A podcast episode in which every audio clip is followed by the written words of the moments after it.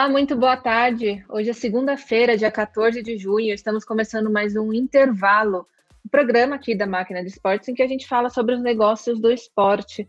Hoje eu estou aqui com Augusto Dallavec. Augusto, tudo bem com você? Tudo bem, Mari. Boa tarde. Boa tarde. Hoje, lembrando que o intervalo né, é um programa do, do nosso parceiro, um oferecimento do grupo End to End. E hoje tem o dia está recheado, né? E vamos começar falando de NBA. Sim, a, a NBA ela vai tentar repetir o sucesso do NBA House, que foi realizado em São Paulo no ano de 2019, é, só que dessa vez numa versão digital. É, a NBA ela irá através do meios, dos meios digitais, ela irá através de conteúdo utilizar do, de experiências imersivas dentro da, de uma plataforma específica para que as pessoas, os fãs, os consumidores é, da NBA possam estar cada vez mais juntos da modalidade aqui no Brasil. É, a plataforma vai ter ali o patrocínio da Budweiser e também ali dentro do, da própria plataforma teremos a Gatorade, a Sadia, a Nescau e a Subway realizando ativações. E nesse final de semana teve o Flamengo fechou e anunciou um novo patrocinador. O, o time carioca fechou com o serviço de streaming DirecTV Go né, que é um serviço de, de streaming que a gente já está aí no mercado já tem um tempinho, que é basicamente um serviço de TV, só que no streaming, né? Então você só precisa de uma conexão de internet para ter esse acesso. A marca agora vai estar presente nas placas de publicidade do, nos campos de treinamento lá no Ninho do Urubu e também vai estar presente nos microfones que são usados nas coletivas de imprensa. Esse, essa não é a primeira vez que a DirecTV Go está presente no, no âmbito esportivo.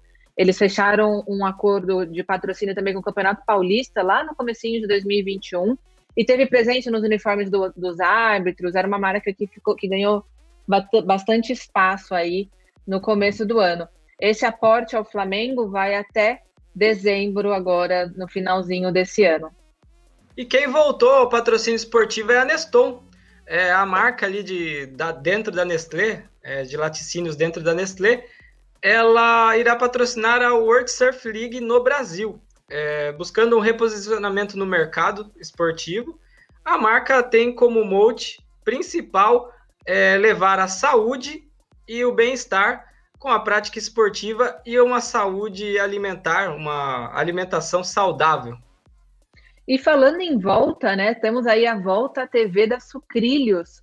Sucrilhos que ficou aí seis anos longe da TV. E Augusto, eu acho que eu falo assim por muita gente, né? Eu sei que pela gente, que a gente sempre lembra do, do slogan, né, da, da Sucrilhos, do Desperte o Tigre em Você.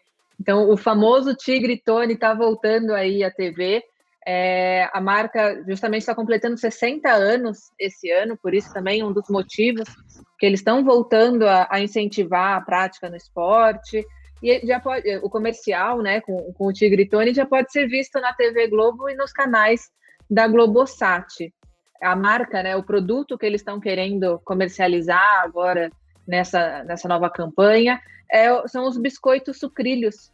Né? Então vamos ver ainda muito do Tigritone na, na televisão pelos próximos meses. E quem está iniciando patrocínio é, no mercado esportivo é a Outback, famosa marca de alimentação. Ela irá patrocinar a equipe B4 de esportes. É, essa equipe tem como destaque ali a participação no Free Fire, no PUG Mobile e na Valorant.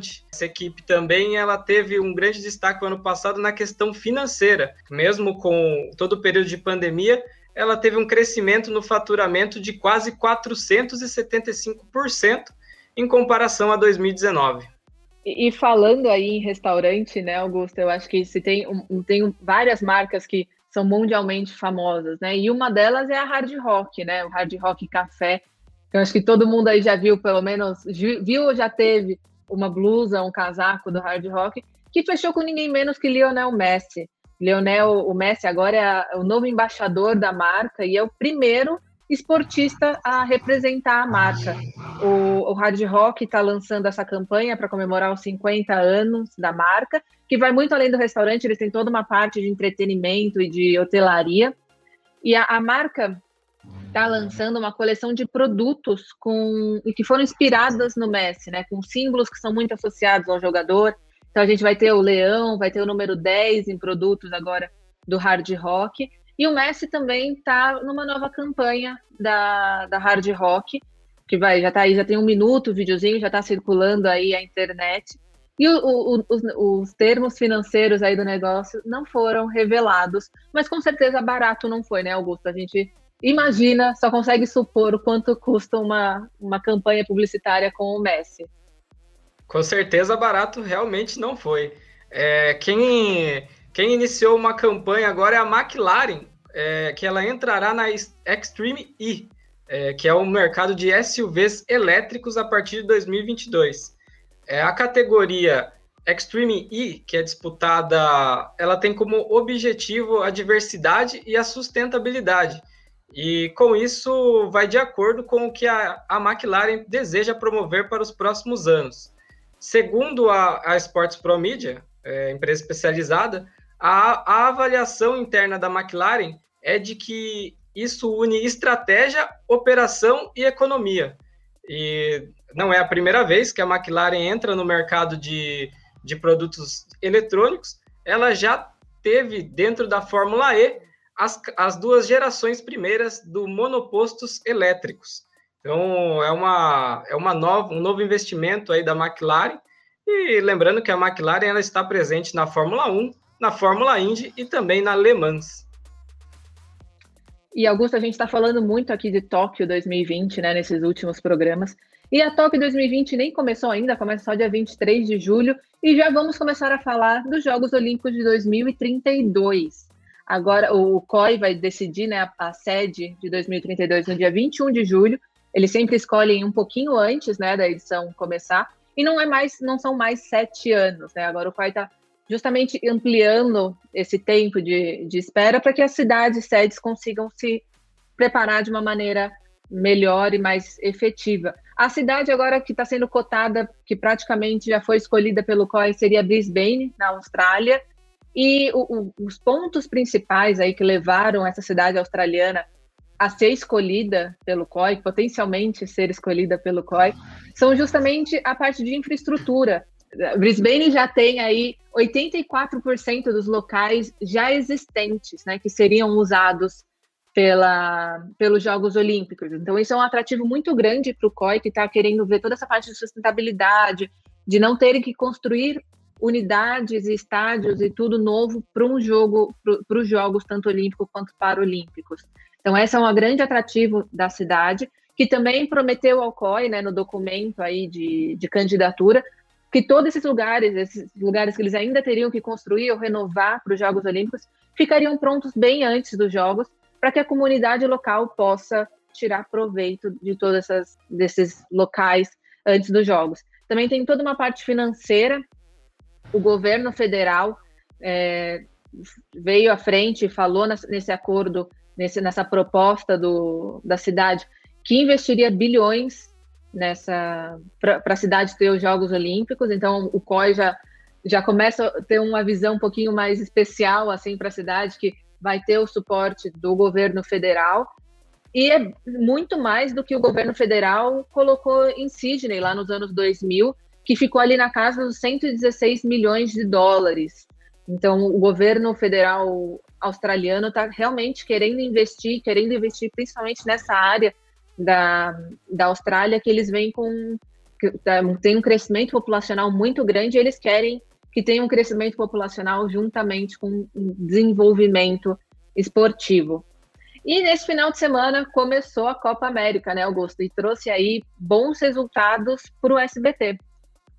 Sim, para o SBT os resultados foram muito bons. É, é uma marca que o SBT não alcançava desde 2008, em se tratando de domingo. É, então, em São Paulo, Brasil e Venezuela marcou 14 pontos com 23% de participação. É, esse índice, porém, é quatro pontos abaixo do pior jogo é, exibido pela Globo na Copa América, que foi Venezuela e Argentina, em 28 de 6 de 2019, é, quando houve 18 pontos e 36% de participação. No Rio de Janeiro, o SBT marcou 12 pontos com 20% de participação. São 7 pontos a menos que o pior índice registrado na Copa América exibida pela Globo. Ainda na mesma partida, Venezuela e Argentina, é, no dia 28 de 6 de 2019, com 19 pontos e 41% de participação. É, a Globo exibiu também ainda nesse final de semana o Campeonato Brasileiro. É, foram em São Paulo 17 pontos de média e 33% de participação com a partida entre Atlético Mineiro e São Paulo. Já no Rio de Janeiro foram 27 pontos e 46% de participação com a partida entre Flamengo e América Mineiro. Muito bacana. Acho que hoje por isso, né, Augusto? Já fizemos aí um bom resuminho de tudo que aconteceu aí no mundo dos negócios do esporte. E nos vemos amanhã. Lembrando que o intervalo é nosso programinha diário, estamos aqui todos os dias. E é um oferecimento do grupo End to End. Até amanhã, Augusto. Até amanhã, Mari.